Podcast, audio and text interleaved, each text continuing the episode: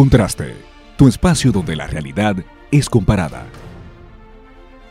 Bueno amigos y amigas, bienvenidos a un nuevo video aquí en Contraste RD, donde la realidad es comparada, ¿no David? Así es. Y bueno, tenemos un tema bastante interesante en este segmento Hablemos Claro, caso Pandora.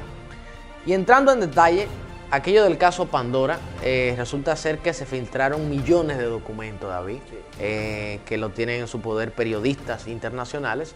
Y a partir de ahí se descubrió que muchos líderes mundiales, no solamente políticos, sino también artistas, tienen su dinero en paraísos fiscales. ¿Está bien, no está bien? ¿Es legal, no es legal? Em, eso es lo que queremos conversar con ustedes. Y resulta ser que aparecieron en aquel estudio, o más bien en aquella filtración, eh, presidentes actuales, como por ejemplo el de Ecuador, Guillermo Lazo, el de Chile, Sebastián Piñera, y el de la República Dominicana. Luis Abinader. Luis Abinader Corona, ¿no? Entonces, este, es de lo que vamos a hablar. Se descubrió que Luis Abinader tiene eh, mucho dinero, una gran cantidad de sus inversiones en Panamá, ¿cierto? Y, y a partir de ahí es lo que queremos conversar. La si es ilegítimo o si es ilegal. Y mientras tanto, váyanos dejando ahí sus comentarios. ¿Qué es aquello de la ilegitimidad política? Bueno, o, hay- lo, o lo legítimamente político. ¿no? Es un tema súper interesante, Gustavo, porque ah, se tiende a confundir muchas veces lo que es legal con lo que es legítimo. Y veíamos que en medio del debate, cuando se descubrió todo esto en el país, se decía que si lo que el presidente Abinader ah, había hecho era ilegal. Y ciertamente no, porque tener paraísos fiscales no es algo ilegal en la República Dominicana. Y según se dice, este también había declarado todos sus bienes y había informado de que existían esos, ese- esa cantidad de dinero, inversiones fuera en esos paraísos fiscales. Ahora, lo que sí debemos ver es si esto es aceptado o cómo es visto por la gente. Es decir, si esto que el presidente ha hecho cumple con el espíritu del Estado, que básicamente es la legitimidad. ¿Qué es la legitimidad? Es la aprobación, es eh, esa manera en que las personas, es decir, los que estamos por debajo, los súbditos, por decirlo de No, una no, manera. tampoco Sí, somos súbditos. No, ¿de quién? Somos súbditos ¿De quién? del poder. No, claro que no. Pero claro. Bueno, eso es otro tema, pero quien Pero- elige al Estado somos nosotros. Entonces, no, en, no, todo- no. en teoría la, somos los En la práctica no. En la Claro. práctica, al final del día, nosotros cedemos nuestro poder al Qué Estado. pena que usted tenga esa concepción. Pero y ahí es que radica la legitimidad. Entonces, cuando hay legitimidad política, cuando esas personas que están por debajo, los súbditos del poder, entonces mm, consideran que esa persona a la que le cedieron ese poder para ejercerlo sobre ellos no está cumpliendo con los procedimientos o con la intención para la cual le dieron ese poder. Mire, y usted plantea aquello de los súbditos y todo eso, que yo particularmente no creo en, esa, en ese concepto. Em, ocurre algo bastante interesante y hasta filosóficamente eh, se puede analizar, ¿no? Porque hay que ver si ciertamente Luis Abinader o- y los presidentes también de Chile y de Ecuador están siendo este, congruentes con sus promesas Eso, políticas. Este, se da el tema de que Luis Abinader quiere, y todos los presidentes de cada país, que se invierta en su país. Sin embargo, lo que él ha hecho es que se ha llevado su, su dinero a otro país. Bueno, no todo. Hay que ser justo, ¿eh? Bueno, ¿qué parte? no? Eh, una parte. Una parte No, considerable. ¿Entiende? Entonces, cuando usted se lleva su dinero a otro país, es para evadir impuestos. Bueno, son países donde eh, existe esa... Es, para, es para evadir, te la pongo de otra forma, es para evadir impuestos a nivel local.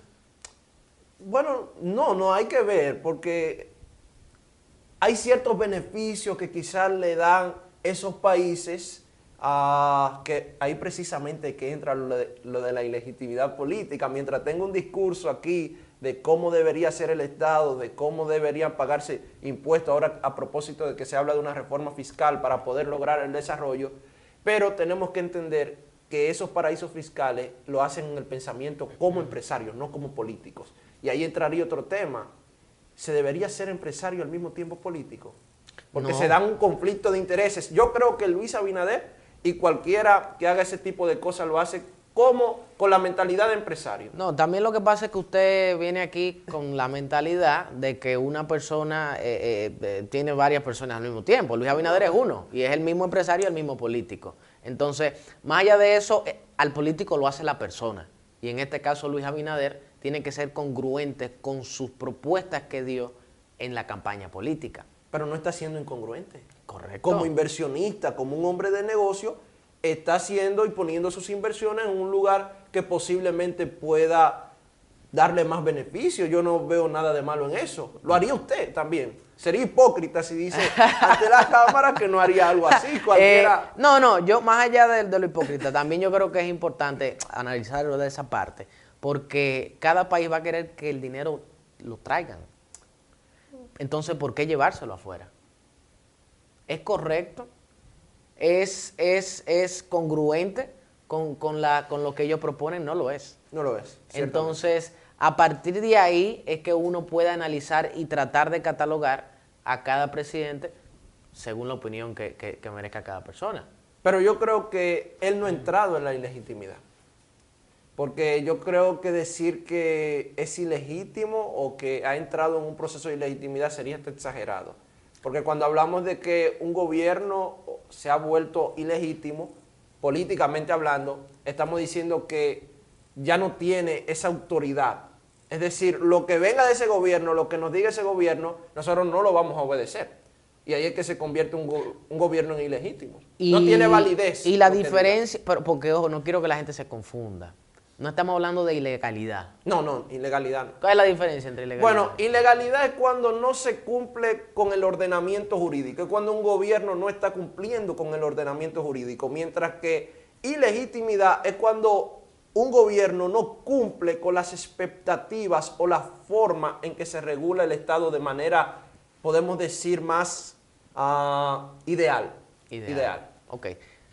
Mm, ¿Debería ser esta una oportunidad para Luis Abinader y hacer un paraíso fiscal de República Dominicana? ¿Te gustó? Está interesante. ¿Eh? Se pudiera analizar. Mm, yo leí de otros amigos también que, que publican y tratan de ser críticos eh, esa parte, ¿no? Que entonces quizás no deberíamos eh, crucificar a Luis Abinader, sino tratar de que él convierta entonces a la República Dominicana en una especie de paraíso fiscal. Eh, a todos los países le conviene la, la, inversión extranjera.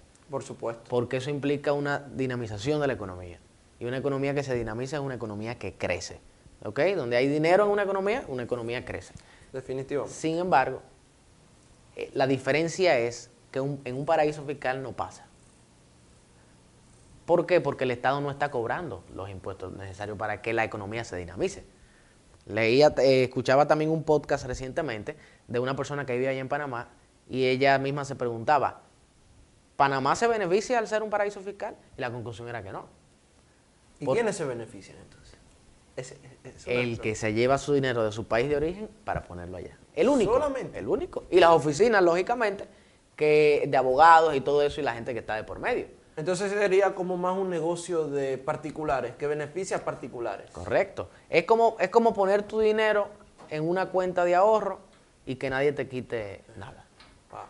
¿Entiendes? Sí, sí, eso. Entonces, ¿le, convien, ¿le convendría a la República Dominicana convertirse en un paraíso fiscal? Yo creo que no.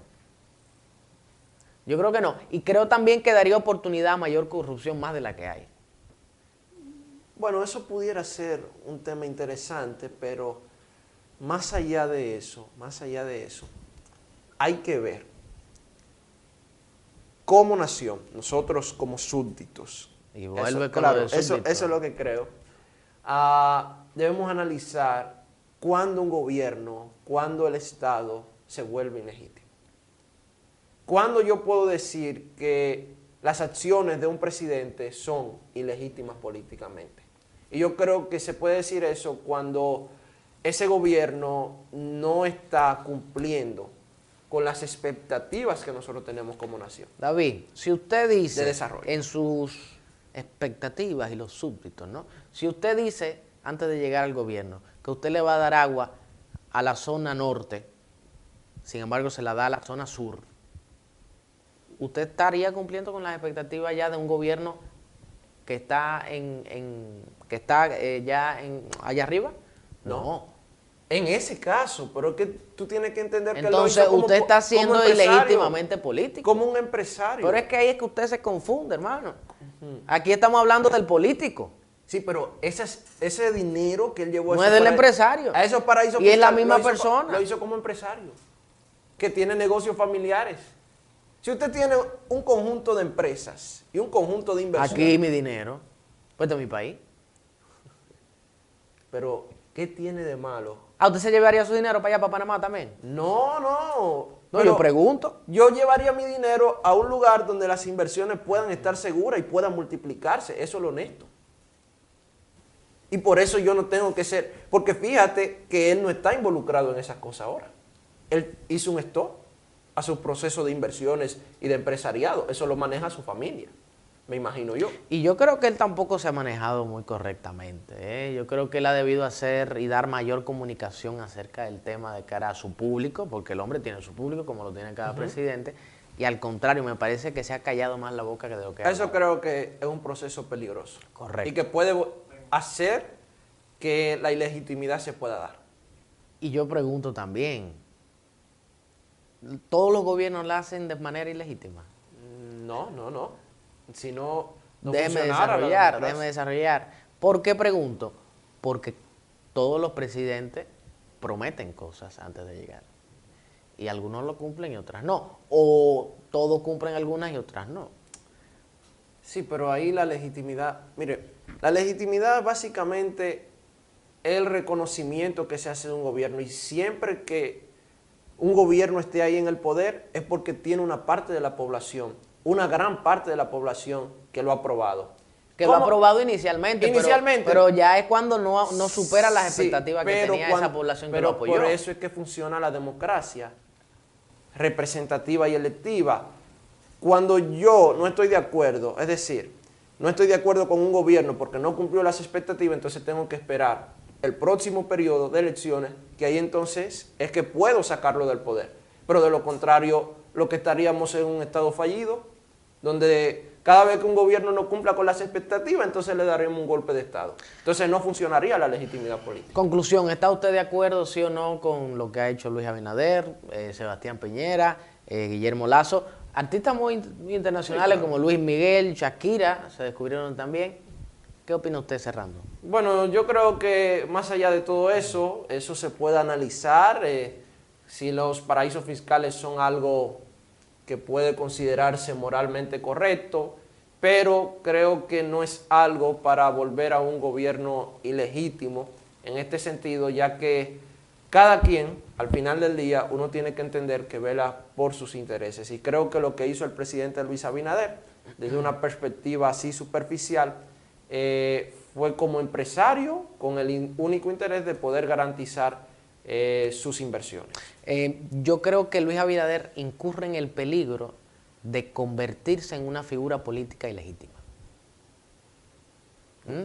Eh, podría estar incurriendo en eso, quizá ya no lo es, pero podría estar incurriendo en eso e iniciando en ese camino que puede darle bastante peligro a su carrera política. Em, y sí estoy de acuerdo con que cada empresario tome la mejor decisión para su negocio y su dinero, Eh, pero también hay que ser congruen- congruente con el discurso. Y políticamente hablando, no ha sido congruente. Bueno, y este tema bastante interesante, nos gustaría saber sus comentarios, David. Claro. Si quieres conocer Contraste, síguenos a través de Facebook e Instagram como Contraste RD, para que así puedas disfrutar de todo nuestro contenido. ¿Qué esperas para seguirnos? Contraste, donde la realidad es comparada.